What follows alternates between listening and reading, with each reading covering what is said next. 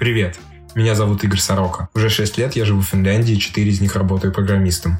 Вы слушаете подкаст о карьере и саморазвитии в IT Geek Export. Geek — это про стиль жизни, где любопытство и интеллект побеждают зло. Ну а экспорт — это про иммиграцию. Про то, как пригодиться совсем не там, где родился, получить второе гражданство и выучить, например, шведский язык. Про это я и общаюсь с гостями, а также про технологии и построение международной карьеры в IT.